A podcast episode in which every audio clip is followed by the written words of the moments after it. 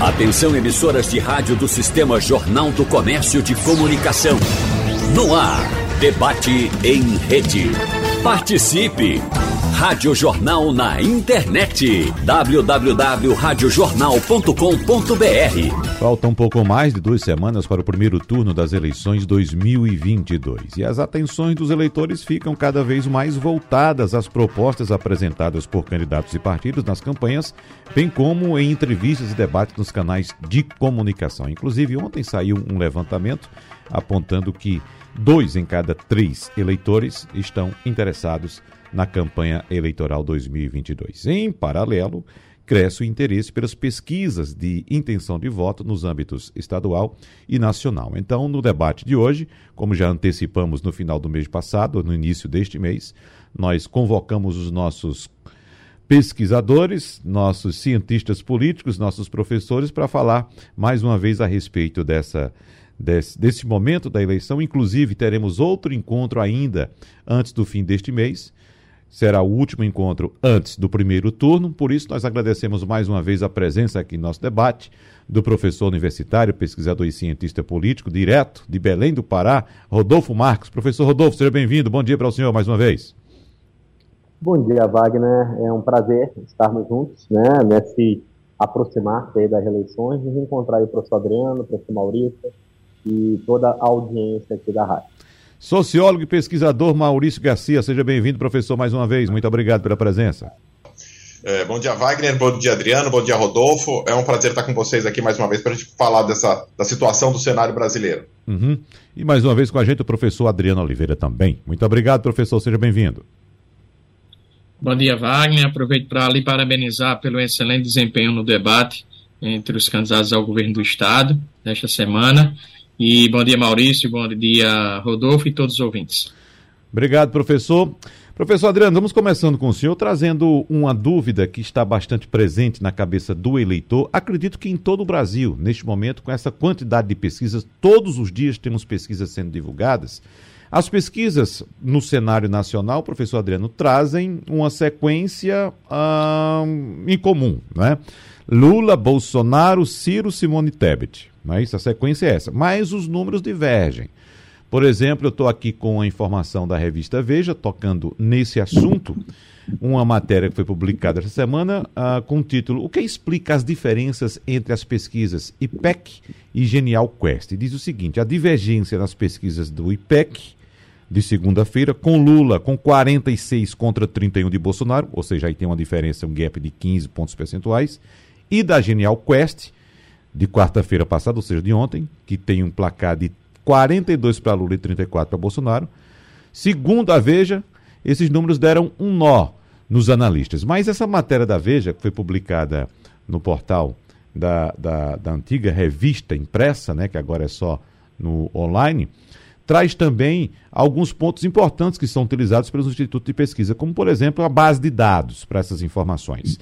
E é interessante, professor Adriano Oliveira, porque a revista aponta aqui que entre os eleitores de dois salários mínimos, esses eleitores fazem parte de 51% dos questionários do Datafolha. Veja só, Datafolha com os eleitores de até dois salários mínimos, ou seja, nessa faixa onde o presidente Lula tem uma ampla vantagem sobre o oponente Jair Bolsonaro.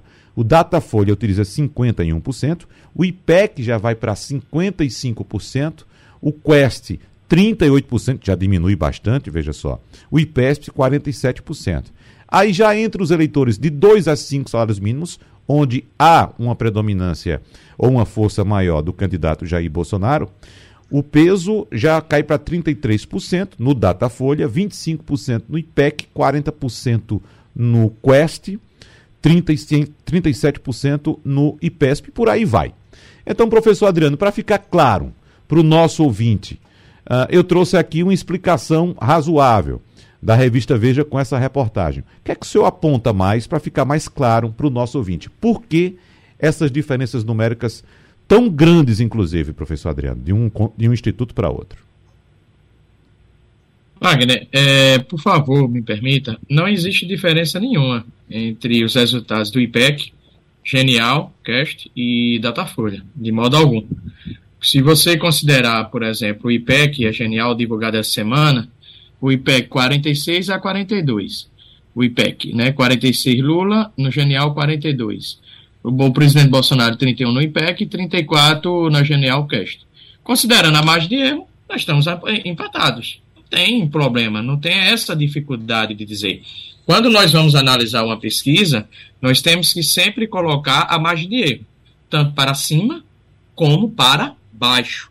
Então, esse é o papel do analista de pesquisa. O que é a margem de erro? Se a margem de erro é de dois pontos, então, no IPEC, Lula tem entre 44, 46 e 48. No Generalcast, Lula tem entre 40, 42 e 44. Então, em algum momento, eles se encontram. Não tem diferenças, de modo algum. Então, é importante salientar isso. Segundo dado. O segundo dado é de que todas as pesquisas, quando nós vamos por toda a intenção de voto e verificamos a estabilidade dos resultados, nós ali observamos uma estabilidade dos resultados no Datafolha, estabilidade dos resultados na MDA, estabilidade dos resultados na Genelcast, estabilidade dos resultados também no IPESP. Então, esses, essa estabilidade do Lula versus Bolsonaro, considerando a margem de erro, nós encontramos, nós encontramos que eles estão caminhando, os institutos de pesquisa estão caminhando sem terem grandes diferenças entre eles. Daí você trouxe uma matéria importante da revista Veja, que também está sendo fruto de debate, é em relação ao percentual de eleitores que são entrevistados pela classe social. Isso não pode ser fonte de debate. Por quê? Primeiro, Primeiro, porque todos os institutos de pesquisa, obrigatoriamente, para terem um dado correto, precisa trabalhar com a estratificação social que vem a representar o todo da sociedade. Ou seja, quem tem mais representação? Pessoas que ganham até dois salários mínimos ou pessoas que ganham até dois a cinco salários mínimos? Então, se são pessoas que ganham até dois salários mínimos, você vai aplicar o maior número de questionários nessas pessoas. Esse é o ponto a ser destacado. Então, não vejo problema quanto a isso. Se existem diferenças, o que nós temos que perguntar aos institutos de pesquisa, e Maurício aí pode me ajudar se tem alguma informação quanto a isso, é se os institutos de pesquisa estão fazendo ponderações. Ponderações. O que, é que significa ponderação? Eu posso ter um percentual de entrevistados menor, entre 2 a 5 salários mínimos, mas como ele é menor no todo da população, eu faço uma ponderação para equilibrar os resultados, ou seja, me aproximar da realidade. Mas a explicação mais simples e fácil para o ouvinte é de que considere a margem de erro dentro desses institutos que eu frisei. Entretanto, vamos trazer à tona algo que, por favor, eu não tenho uma resposta de imediato, que são as diferenças muito claras entre os institutos de pesquisa que fazem pesquisas face a face, presenciais, e os institutos de pesquisa que fazem pesquisas por telefone. Há muito tempo, desde o ano passado, existem diferenças entre esses resultados. O presidente Lula, o ex-presidente Lula pontua muito mais, em, tem uma maior diferença para ele quando a pesquisa é presencial, quando a pesquisa é, é, é, telefônica, a diferença entre o presidente, o ex-presidente Lula e o presidente Bolsonaro, ela fica encurtada, ela é menor. Daí vai gerar uma discussão futura após as eleições qual é a contribuição real de cada pesquisa, de cada metodologia utilizada. Se é a face a face ou a telefônica. A meu ver, e isto é uma preferência, quando nós estamos em municípios muito pequenos, não recomendo pesquisas telefônicas. Quando estamos muito próximo à eleição, faltando três meses, por exemplo, quatro meses, também não recomendo pesquisas telefônicas. Quando o quadro está muito bem disputado, como é o caso de Pernambuco, todos eles, todos os, os candidatos com chances de estarem no segundo turno, eu também não recomendo pesquisa telefônica. Eu recomendo pesquisa presencial. Por quê? Porque com a pesquisa presencial eu posso ampliar minha amostra, consequentemente visitar várias regiões do estado com maior número de cidades, ou várias regiões do Brasil com maior número de cidades, e atinjo fortemente as classes C, D e E, que representam o grosso da população brasileira. Mas, mas já até adianto, Wagner, para encerrar, o Datafolha sairá hoje. Qual é a perspectiva? De caminhar com os mesmos resultados do, do, do, do IPEC e também de Genial, sem muitas diferenças. Uhum. Eu vou trazer outro elemento aqui, professor Adriano. Serviria também para o senhor, mas eu vou girar a mesa e no final, se o senhor achar necessário fazer algum comentário, o senhor fica à vontade, certo? Vou passar para o professor Rodolfo Marques, mas vou trazer um outro ponto aqui, na verdade, um outro levantamento que foi divulgado há dois dias atrás do Instituto Paraná Pesquisa, inclusive bastante contestado também. A, a, Folha de São Paulo trouxe uma matéria ontem apontando é, um relacionamento desse instituto com o governo federal, apontando que esse governo teria, esse, esse instituto teria sido contratado pelo governo, e esse instituto traz dados que, diferentemente do que disse o professor Adriano, não são parecidos com os outros. Veja só, ele traz um empate técnico entre o presidente Lula e o presidente Bolsonaro. Lula com 39,6% e Bolsonaro com 36,5%. Margem de erro de 2,2 pontos percentuais. Mas eu quero ouvir o comentário agora do professor Rodolfo Marques.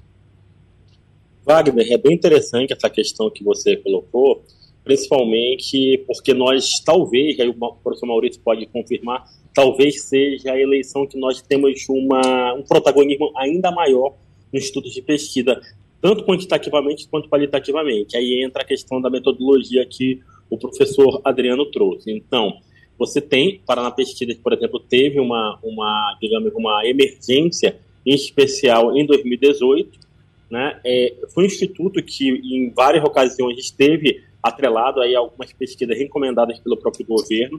Existe essa variável também, ou seja, quem contrata a pesquisa, se eventualmente pode haver algum desdobramento em relação ao resultado, mas eu gosto de pensar, é, Wagner e demais colegas, em uma ferramenta que, por exemplo, portais como o UOL e outros vêm trabalhando, que é um agregador de pesquisa, é tentar estabelecer uma média entre eles, mesmo considerando que existem metodologias diferentes, momentos diferentes, amostras diferentes. Então, esse agregador, que de certa forma o professor Adriano fez referência, ele mostra tendências. Eu não vejo, é, é, com exceção do Paraná Pesquisa e um outro, se eu não me engano, que é a GERF, eu não vejo nos demais, né, que estão aí, digamos, a, é, com, com, um grau de atuação há mais tempo, mesmo o IPEC, né, porque o IPEC, o IPEC é, de certa forma, sucessor do IBOP, eu não vejo nos demais muita discrepância entre os dados. Então, eu prefiro olhar para esse agregador e veja, no geral, uma eleição que tem um grau de estabilidade, que mostra, sim, uma certa recuperação lenta, é, é, é mais, é, mais visível do presidente Bolsonaro, tanto em termos de avaliação quanto em intenção de voto. Não há ainda uma conversão direta sobre isso, mas são variáveis importantes. E, por outro lado, uma estabilidade, um certo teto do ex-presidente Lula, mas um teto alto. Então, acho que a gente tem que olhar para o Instituto Paraná com respeito como qualquer outro, mas eu confio mais, acredito mais no agregador de pesquisas que hoje mostra uma diferença entre os dois principais candidatos entre 6 a 11%. Vamos trazer o professor Maurício Garcia com suas observações também. Professor, eu gostei dessa observação feita por, por Rodolfo Marx, que trouxe o agregador de pesquisas. Né? Nós aqui, do lado de cá, aprendemos sempre com os senhores pesquisadores, cientistas políticos, de que não deveríamos jamais comparar números de institutos uh, uh, sobre pesquisas eleitorais, de institutos diferentes, não é isso? Mas fique à vontade, professor Maurício Garcia.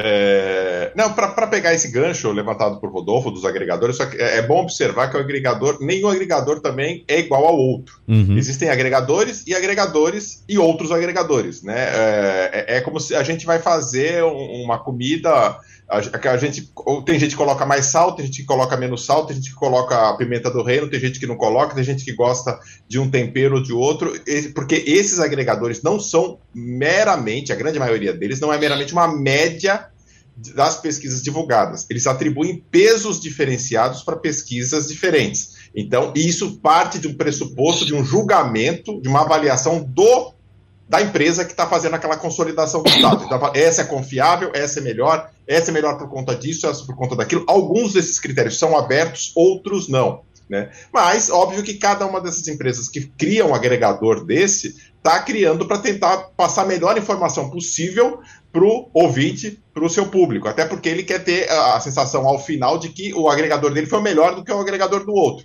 E essa competição é interessante a gente levar em consideração, que também ocorre com os institutos.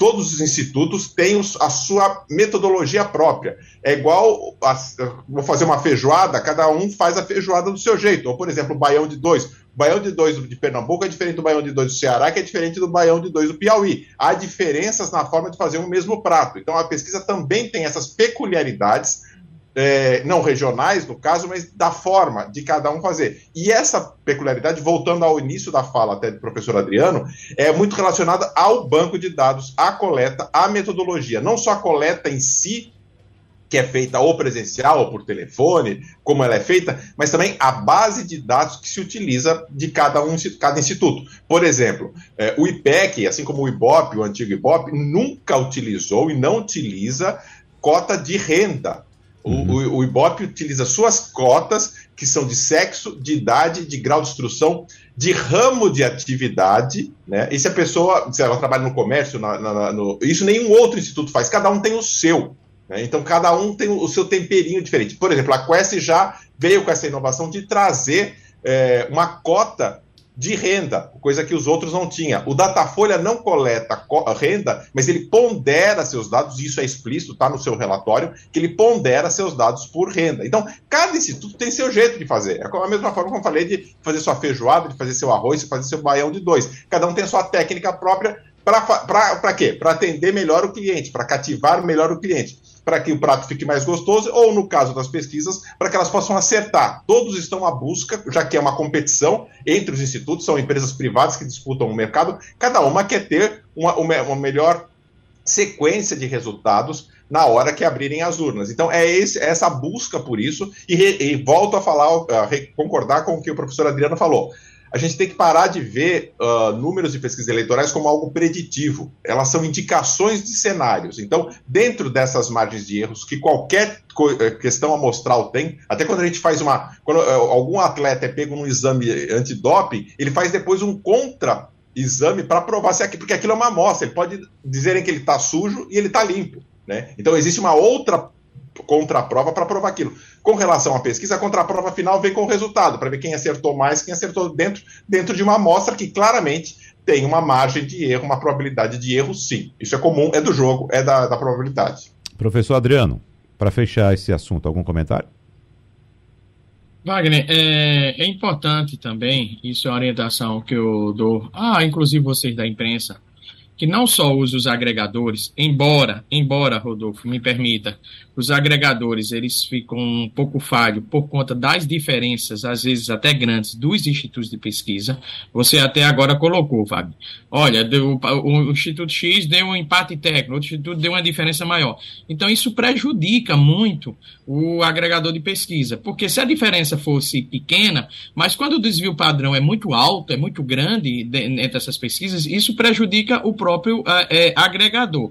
Embora, como Maurício disse, há agregadores e agregadores que colocam, inclusive, peso para o tipo de pesquisa que é feita, se é presencial ou se é pesquisa telefônica. Outro ponto.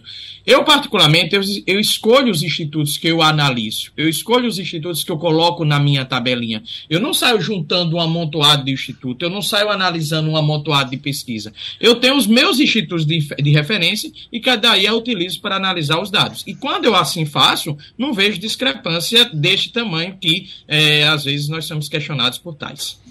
Professor Rodolfo Marques, nós vamos entrar daqui a pouco em números específicos daqui de Pernambuco e também nacionais. Eu queria fechar esse bloco com o senhor trazendo um panorama para a gente aí do Pará. Como é que está a situação? Eu vi uma matéria dia desses aqui, é, professor Rodolfo, apontando é, é, Helder Barbalho como sendo um excelente anfitrião. Ou seja, for candidato à presidência da República, chegou no Pará, é abraçado por Helder Barbalho. Não importa a cor da bandeira, professor Rodolfo.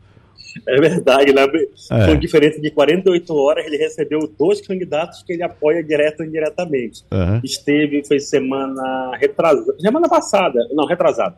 Esteve o Lula, né? Ele primeiro esteve em São Luís, depois esteve aqui em Belém. E houve, inclusive, subiram o mesmo palanque, né? Fizeram é, uma, uma, um comício, né? Numa área náutica aqui em Belém. Inclusive, o candidato, né? A, um dos candidatos ao Senado também esteve lá, o Beto Fara, que é do PT, mas está apoiando o Helder Barbalho. E 48 horas depois, a Simone Tebet, que é do mesmo partido, do Helder e do pai dele, que é o senador de Helder Barbalho, né, é, esteve aqui também o governador foi o anfitrião. Ele, que além de anfitrião, é o, o, o favorito, né? O favorito à reeleição aí, ele em pesquisas, inclusive do IPEC, né? Ele foi a única oficialmente divulgada aqui, né? Ele tem uma grande vantagem para vencer a eleição no primeiro turno. Ah, e há uma previsão, Wagner, achei interessante comentar isso, há uma previsão de Jair Bolsonaro estar em Belém, estado do Pará, na semana que vem, e o candidato dele aqui é o Zequinha Marinho, senador, também do PL, né, que deve dar palanque a ele aqui no estado. O Bolsonaro que tem uma boa votação, embora também na pesquisa IPEC, na, na pesquisa IPEC, o, o Lula esteja cerca de 10 pontos percentuais à frente aqui no Pará, confirmando uma tendência histórica do Estado em votar prioritariamente no PT. Professor Maurício Garcia, porque a gente pode tratar de números aqui de Pernambuco, professor, o senhor vem acompanhando a eleição já há algum tempo. E a pesquisa Real Time Big Data para o governo de Pernambuco, divulgada ontem, traz um resultado que já é também bastante, uh, digamos, familiar com o que a gente vem acompanhando desde o início dessa campanha eleitoral. Traz Marília Arraes na dianteira, com um crescimento em relação à pesquisa que foi divulgada em agosto, ela passou de 28% para 36%, mas no pelotão de trás vem os demais candidatos, são quatro candidatos que disputam uh, também o governo do estado de Pernambuco, todos com chance tanto de ir para o segundo turno quanto de serem eleitos, eh, obviamente, governador do estado, mas uma disputa muito, muito, muito acirrada. Raquel Lira vem com 15, empate numérico com Anderson Ferreira, que também tem 15. Depois vem Danilo Cabral com 18. E segundo o Big, da Big Data, Miguel 12. Coelho. Ah, perdão, 12, isso mesmo, 12, perdão. Então, Raquel 15, Anderson 15, é, Danilo Cabral 12 e Anderson Ferreira, ou melhor, e Miguel Coelho 8%. Eu fiz uma conta de padaria aqui, professor Maurício Garcia, e a gente percebe, vamos supor aqui que a candidata Marília Reis, de acordo com esses números, já tem uma vaga, digamos, garantida no segundo turno. Mas vamos para esse segundo turno com quem? X, interrogação, não é? Mas observe os números. 15, 15, 30, com mais 12, 42, com mais 8, 50, e tem mais 1% aí dos candidatos que estão lá no fim da fila. Ou seja, temos aqui, professor Maurício Garcia, metade do eleitorado dividido em quatro candidaturas. Pergunta ao senhor: o que será deste segundo turno? É um segundo turno imprevisível. Né? É, é, eu acredito que, até pela, pelo crescimento contínuo e forte nas últimas pesquisas divulgadas de Marília Reis, que ela está já com a, o seu passaporte do segundo turno carimbado. Acho que muito pouco provável, a não ser que aconteça algo muito forte é, em, na sua campanha de denúncia, alguma coisa, não há razão para que ela perca depois de crescimentos contínuos e constantes e fortes nas últimas pesquisas divulgadas. Ela cresce 8 pontos percentuais e 28, passa para 36 nessa pesquisa divulgada ontem. Então é um número forte. Isso já tinha ocorrido também na pesquisa do IPEC, que foi divulgada recentemente, que ela pulou de 33% para 38%, que é o percentual que Marília Reis tem na pesquisa divulgada pelo IPEC. Então é uma liderança tranquila. Agora, os, o pelotão de baixo nessa disputa para o segundo turno é muito forte, muito aguerrido. E hoje eu, sinceramente, eu que tenho observado, analisado uh, esses números, essas pesquisas, todas elas divulgadas aqui em Pernambuco, eu não sei dizer qual deles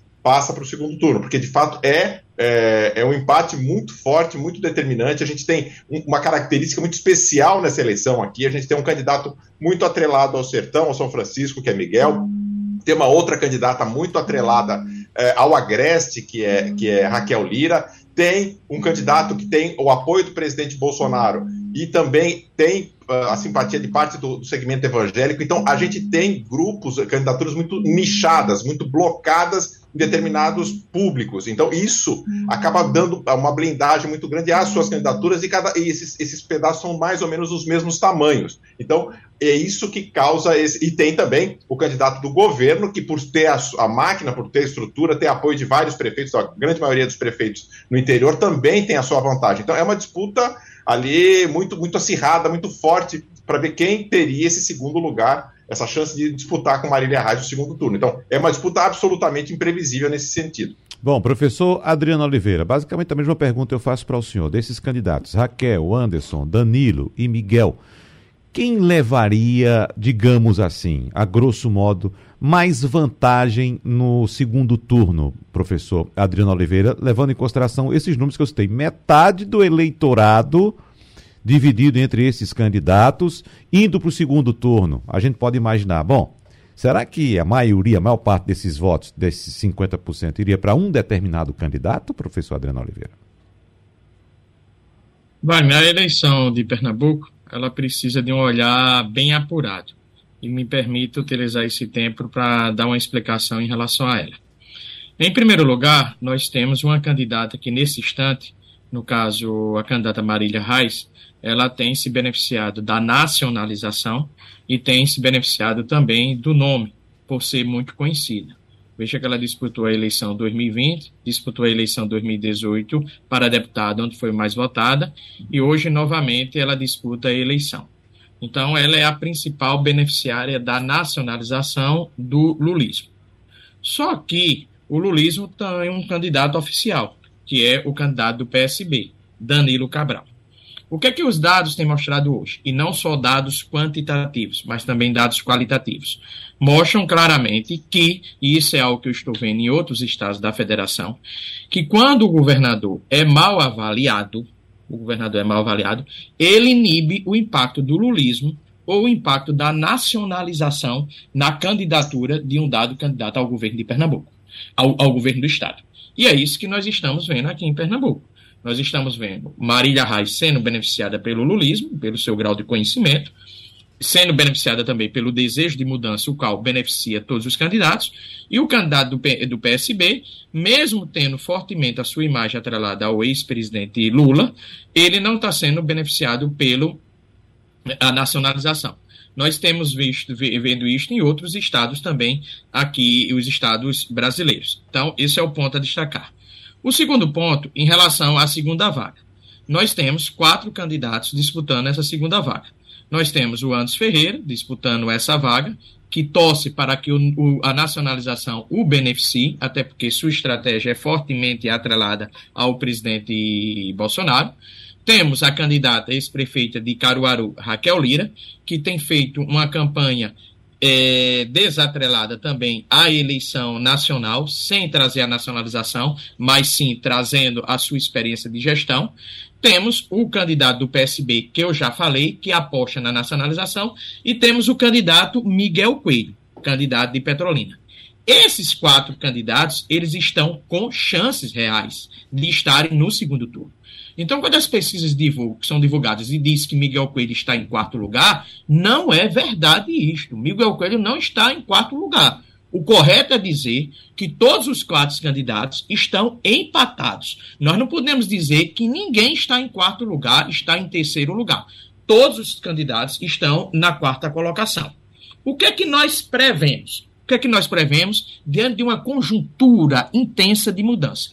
É possível que uma onda forte de nacionalização beneficie o, o, o Marília Reis na reta final. É possível, nós não podemos escatar, mas é possível também que candidatos como Miguel Coelho, que aposta no discurso da mudança e que aposta também no discurso da ressaca do PSB, venha a ser beneficiado e esteja também no segundo turno da disputa estadual. Portanto, a disputa estadual da vaga para o segundo turno está em aberto e, ao chegar no segundo turno, o candidato que ali estiver também estará em aberto também estará em aberto. É importante destacar que fique atento a esse mecanismo que eu observei recentemente. É esse mecanismo? Quando eu vou para vários estados do Brasil, vejo que quando o governador é mal avaliado, ele estanca a, ele estanca a competitividade do candidato apoiado por ele. E esse candidato não é beneficiado fortemente pela nacionalização. É importante verificar esse fenômeno. Portanto, Wagner, até a semana que virá a reta final, nós não temos certeza de modo algum de quem estará no segundo turno, porque essa vaga está sendo disputada por quatro candidatos, claro, tendo alguns mais vantagens do que outros. Eu acredito que o professor Rodolfo Marques vai agora apontar um nome e vai jogar todas as fichas nesse nome agora. Aposta em quem, professor Rodolfo Marques? Para quem vai para o segundo turno com a Marília Reis? Sim. É, gente, Jogue os búzios. Jogar os búzios aqui, bola de cristal. É, é muito difícil afirmar, né? Mas, mas é, é um, um pleito que a gente tem acompanhado muito, né? Não só pelo vínculo aqui da, do programa, mas é, é, é eu tenho todo um vínculo emocional também afetivo com, com o Estado. É, de fato, a gente vê um cenário. O que eu acredito, por exemplo, que teria menores chances, se a gente for poder colocar assim, é o candidato do, do governo, né? O, Danilo Cabral a partir daquilo que o professor Adriano falou, né? Um governo mal avaliado, um governo que eventualmente tenha deixado um vácuo de poder e, e já tem, de certa forma, o espectro, esse espectro ideológico já está, de certa forma, representado com a Marília Reis, né? É, eu acredito que dos quatro seria o que teria menos chance, mas eu não conseguiria apontar, né? Quem, quem iria para o segundo turno. O que eu queria comentar, uma parte, é, esse movimento político que nós tivemos esse ano com a saída da Marília Reis do PT no Pro Solidariedade, mas declarando-se né, é, a favor do, do, da candidatura de Lula. Na verdade, Solidariedade está é, apoiando em várias unidades federativas a candidatura de Lula, inclusive a partir da sua figura mais proeminente, né, que é o Paulinho da Força Sindical, e tem muito desse recall, né, é, o sobrenome Arras, né, que foi que teve muito em evidência em 2018 e 2020, e, de certa forma, esse movimento que aconteceu dentro do PT dessa migração. Então, a, a, a, seja com quem for, acredito que a Marília está com esse, esse favoritismo aí bem destacado. Uhum. Bom, ô, ô Wagner, Adriano. se você me permitir, é, como eu tenho um olhar muito mais para pesquisa, para os dados qualitativos do que para os dados quantitativos, um dado importante. Ao contrário da eleição presidencial, ao contrário da eleição presidencial, na, na eleição estadual, particularmente, e também de outros estados do Nordeste, o voto ele não está consolidado. O que eu quero dizer com isso? Quando você pergunta na qualitativa, na entrevista em profundidade, você diz: você vota em quem para presidente? As pessoas dizem rapidamente: Bolsonaro, Lula, com uma certeza. Para, governo de, para o governo do Estado, o governo, esse voto não está consolidado. As pessoas, elas ficam em dúvidas, elas colocam alternativas entre A ou B, entre C ou D, não está consolidado. Por isso que essas pesquisas de intenção de voto, nesse instante, podem não representar, ao serem estimuladas, a realidade, porque o voto não está bem cristalizado.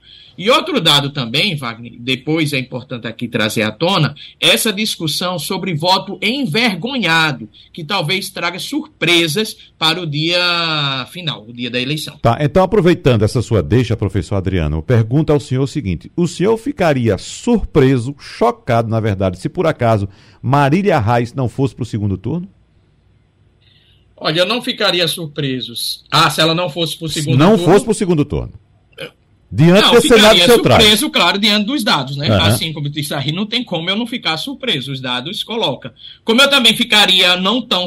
Eu, eu coloco como hipótese, apesar de ser remota, uma hipótese remota, de que ela vença a eleição no primeiro turno. Como também não vejo dificuldade nenhuma nós termos um segundo turno entre Marília Reis e Miguel Coelho, por exemplo. Uhum. Agora, professor Maurício Garcia, é, talvez não tenha sido claro na colocação que eu fiz, mas eu quero enfatizar. Vamos supor uh, que Marília Reis vai para o segundo turno, ou com candidato X, com Y, com Z, ou com candidato alfa, já que são quatro. Coloquei mais uma, uma letra grega aqui no nosso alfabeto. Né?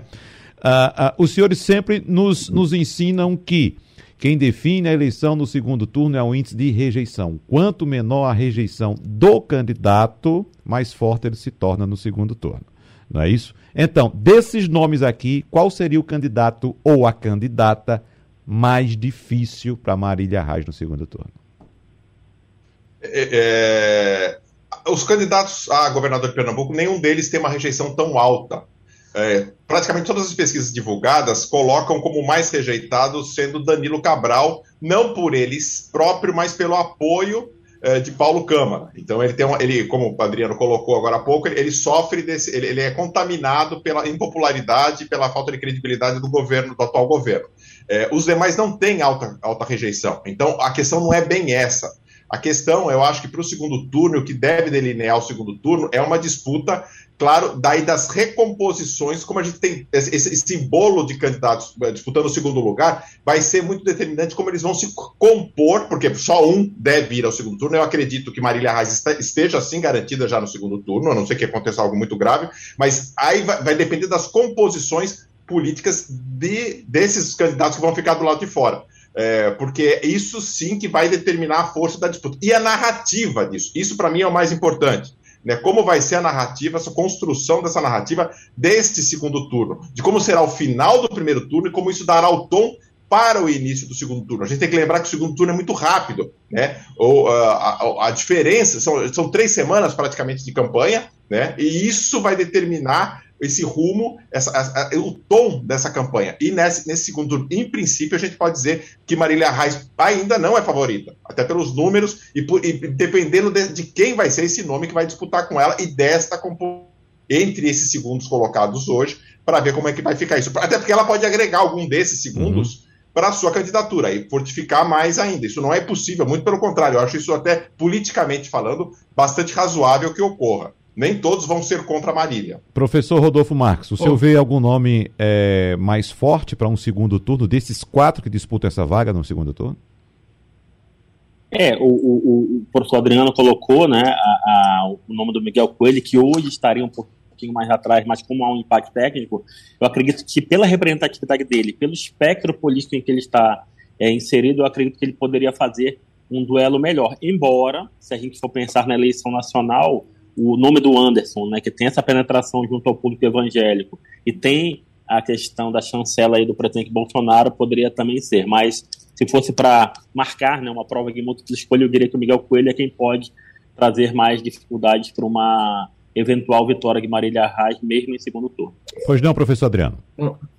Ô, Wagner, duas coisas, por favor. A primeira delas é em relação ainda, e Maurício deve ter isso nas pesquisas dele, é, você ainda encontra nível de desconhecimento razoavelmente alto entre os candidatos aos governos, ao governo do estado de Pernambuco. Uhum. Muitos eleitores que dizem não conhecer bem determinado candidato. Então, isso é um ponto importante para mostrar claramente como a eleição em Pernambuco está indefinida.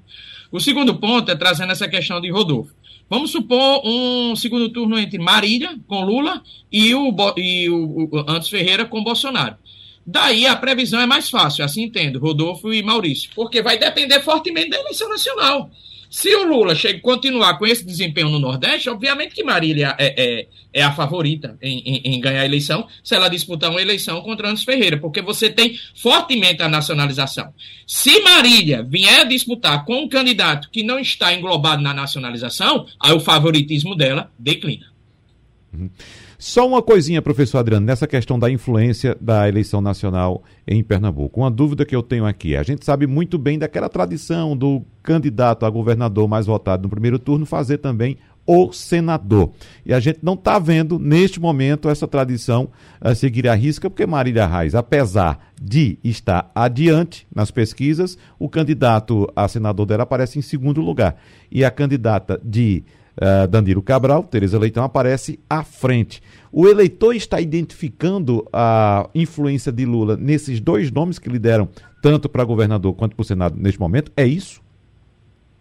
É, essa eleição, é, Wagner, ela tem uma particularidade, embora nós não deixamos de deixar de considerar essa regularidade no sentido de que o governador, salvo engano, desde 1994 até hoje, em cinco eleições, o governador levou o senador eleito. Só que nós temos uma particularidade. Qual é a particularidade? Como nós temos dois candidatos em Pernambuco ao, ao governo estadual disputando o lulismo, Marília e Danilo Cabral, Consequentemente, eu tenho dois candidatos a senadores, dois candidatos a senadores também disputando o lulismo. Só que dentro desse universo de dois candidatos a senadores disputando o lulismo, eu tenho uma candidata do PT que tem entre 20 a 25% de votos naturalmente em Pernambuco. Por isso que lidereza lidera. Simplesmente isso, não tem outra explicação.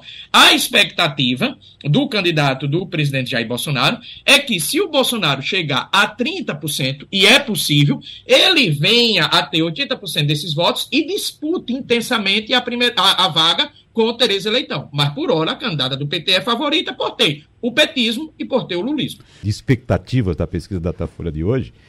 E, na verdade, uh, esse, esse discurso repetido não é novo, né? A gente vem acompanhando os dados de pesquisa, mensalmente a gente se encontra aqui. E há quanto tempo? Professor Rodolfo Marques aqui anota, né? Há quanto tempo faz que a gente se encontra aqui? E desde aquele início, professor Rodolfo Marques, os números são semelhantes, são os mesmos e vocês sempre trazendo a informação de que não há espaço para a terceira via na eleição de 2022. E é isso que está acontecendo. Então, professor Maurício Garcia, começando com o senhor, vai ter alguma mudança, alguma coisa a parecer diferente dessa pesquisa hoje, professor Maurício? Se você acha que o diferente é uma subida do Ciro de 7 da última pesquisa para 27, eu acho que, que, que não, não, esse tipo de mudança não vai ter. De fato, o crescimento de um, de um nome que não seja Lula e Bolsonaro é, é praticamente impossível. É, a polarização está de fato aí, mas eu, eu, particularmente acho que a diferença entre ambos nessa próxima pesquisa do Datafolha deva ser parecida com a que foi a última. Na última pesquisa da Datafolha tinha uma diferença de 11 pontos percentuais eu acredito que esse, essa diferença dentro da metodologia, da forma do Datafolha fazer, deva se manter. Isso é uma expectativa minha, é um chute. É, como a gente estava falando agora, eu estou jogando meus búzios aqui, como eu falei para Rodolfo agora há pouco, é, é, um chute meu, eu acho que deve se manter nesse, nesse patamar a diferença. Talvez os dois subindo, os dois descendo um pouco, mas acho que mantendo essa, essa, essa diferença é, uma, é um palpite meu. Mas o que mostra um cenário instável, estável, desculpa, mas é, com uma, uma, quase que uma certeza de fato que teremos sim, é, devemos ter segundo turno, diferente da do IPEC. O IPEC estava no limite, já dava uma possibilidade maior de acabar no primeiro turno. Eu acho, eu acredito pessoalmente que possa ter esse movimento, é, e acredito também na reta final para as próximas semanas que possa haver uma, uma migração de votos, aí sim, de fato, pra, de, de, de Ciro e de Tebet, talvez um voto útil, um movimento de voto útil para Bolsonaro ou para ou para Lula. Eu acho que dos, dos Ciro mais para Lula do que para Bolsonaro e de, de Tebet mais para Bolsonaro do que para Lula. Professor Rodolfo Marques, suas expectativas?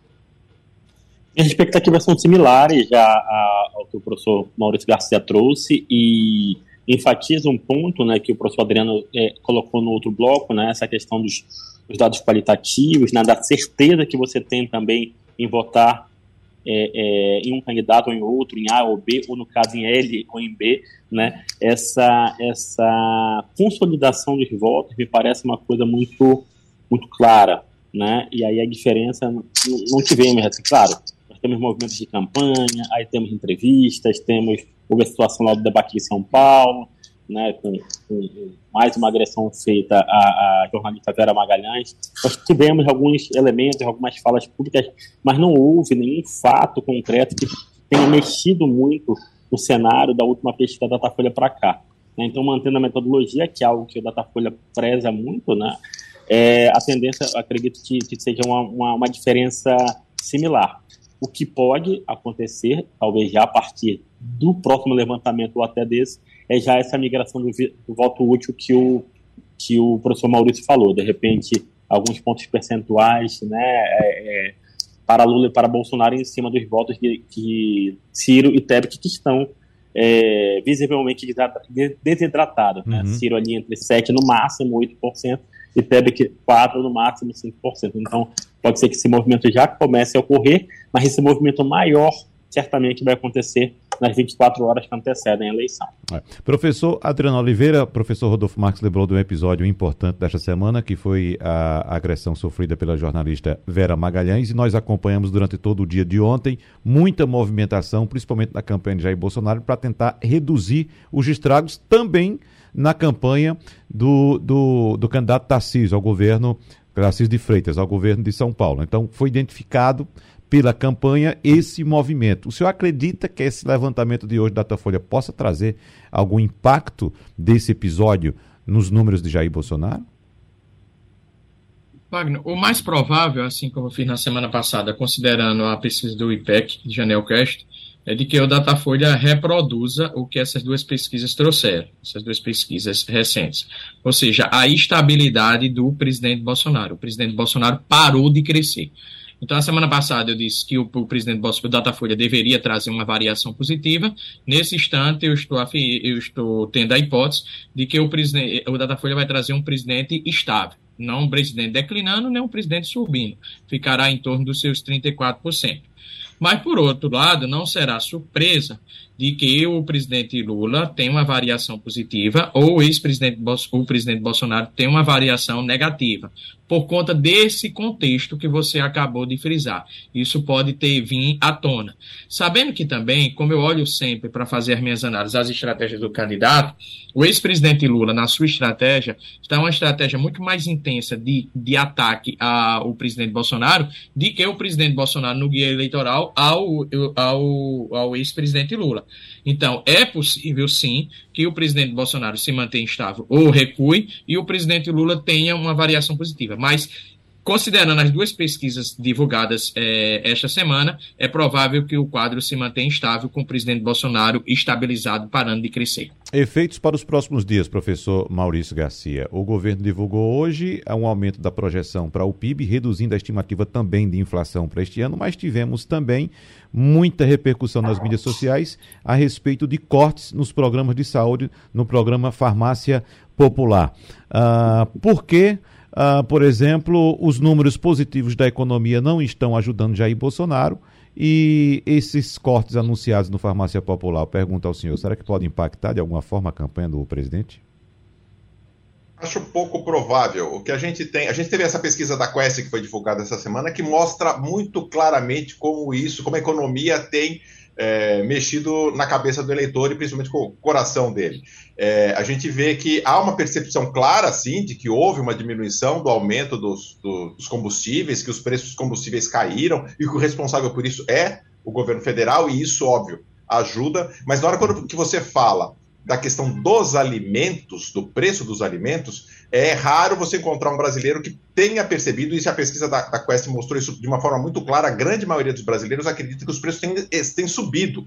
Né? E estão muito altos para o seu poder de compra. Então, isso, isso acaba impactando, porque isso é uma coisa do dia a dia. Nem todo mundo tem carro, claro, existe uma, uma frota de carro enorme no país, mas é, é, é segmentada, é, e, e, claro, o preço da, da gasolina impacta numa série de outras coisas, né? Cria uma, uma, uma amarração e vem encadeia outros aumentos, mas essa questão de você ir à, à feira, ir ao, mercado para comprar alguma coisa, aquilo está mais caro, isso pega. E isso, então, por mais que números nacionais do IBGE, divulgação, projeções eh, de PIB, esses números são muito macros, esse, esse mundo é um outro mundo, isso é mundo da economia, é o economês, que a população, o povão não fala. Né? O, o, o povão tem outro tipo de linguagem, ela sabe que tem dinheiro no bolso para comprar uhum. se vai comer ou não. Então, é isso que pega, e eu acho que esses impactos de, de, do nível de conhecimento também dessas ações, nessa altura do campeonato, 17 dias pré-eleição, é muito pouco provável que isso tenha. O que existe são os boatos. Né? Ontem eu vi um boato de que o governo ia duplicar, dar dois auxílios emergenciais do mesmo mês, isso agora, né? Pra, essa é a botaria que está. Isso uhum. sim pode causar algum impacto como boato, mas depois pode ter frustração depois. É se isso não se concretize. Então, é, é, a economia ainda não está nessa maravilha que muitos observam no sentido mais macro, porque uhum. o brasileiro comum, quando vai ao mercado, quando vai à feira, vê que ele está gastando cada vez mais e o seu poder de compra está cada vez menor. Professores Maurício Garcia, Adriano Oliveira e Rodolfo Marques, o horário eleitoral gratuito está chegando e está batendo aqui a sineta para a gente encerrar o nosso encontro de agora. Vamos nos encontrar novamente na última semana deste mês, na portinha da eleição, tá certo? Abraços, tchau, tchau, até a próxima. Sugestão ou comentário sobre o programa que você acaba de ouvir, envie para o nosso WhatsApp 99147 8520.